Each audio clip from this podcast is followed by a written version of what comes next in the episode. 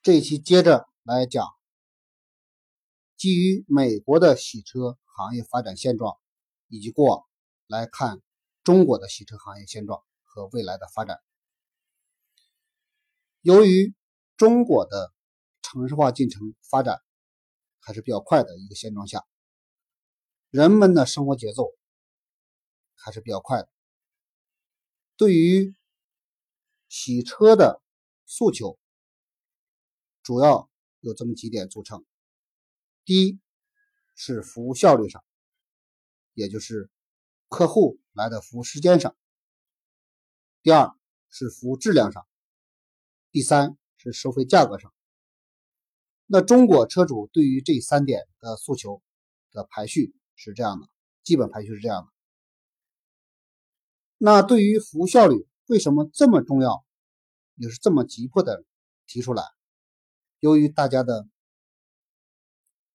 工作时间以及整个的交通时间成本还是非常高的，所以车主对于洗车的时间成本看得非常非常重。再加上洗车行业的客单价又这么低，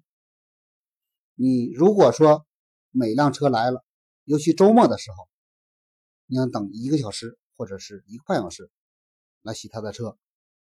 那我相信大多数车都没有太多的耐心和时间来等待洗他的车，除非他的车是脏到不行，或者是急于的去要接客人，或者是有用车需求。从这看来呢，中国的洗车发展未来的方向和定位一定是。以效率为主导的发展趋势，这是重要的一个一个部分组成部分。那质量和价格呢，是取决于整个洗车后端供应链体系的搭建是否成熟，和整个洗车商业业态是否能真正形成，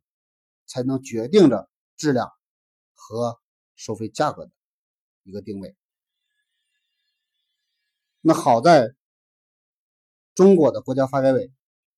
在二零一六年下放了幺六二九号文件，针对于高耗水节水服务业进行了明确的指向性的发展。由于尤其是对于节水企业实行合同节水和管理的。方法和方式。今年国家还会下放相应的执行细则文件，对于洗车高耗水服务业进行严格的管控，包括定向化的管理。洗车行业也是在名列其中。所以说，我们在中国如果想做好洗车，如果想基于洗车做好未来的发展规划，必须要站在国家和政策角度来看待洗车本身的商业行为，它属于什么样的位置？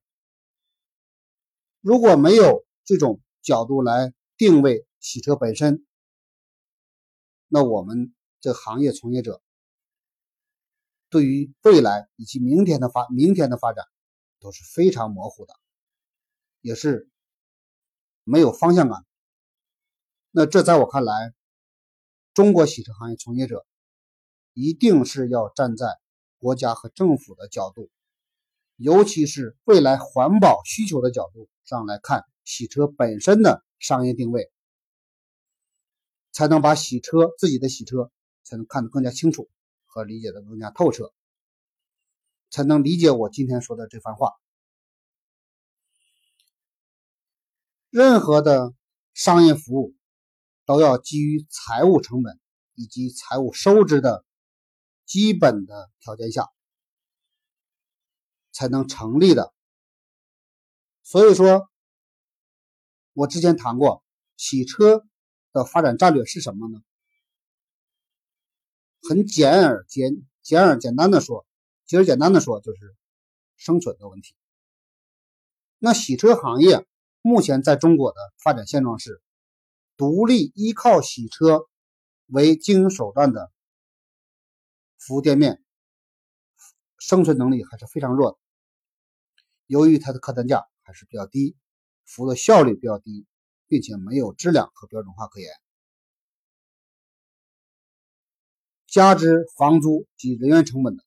快速增长，倒逼着他们的生存压力还是非常大的，并且现在环保压力非常直接的关停街边的洗车店。在二零一七年的时候，也就是去年，在北京、上海、济南这类的中大型城市，政府对于环保的要求和诉求，关停了街边洗车店非常大的一个数量级，这是一个行业发展现状，我们不能不去重视它，不能掉以轻心的去以侥幸的心理。我干一天算一天，赚一天钱算一天钱，那个绝对不行。这个不是未来真正有所发展的一个心态。那这期分享到这里，谢谢。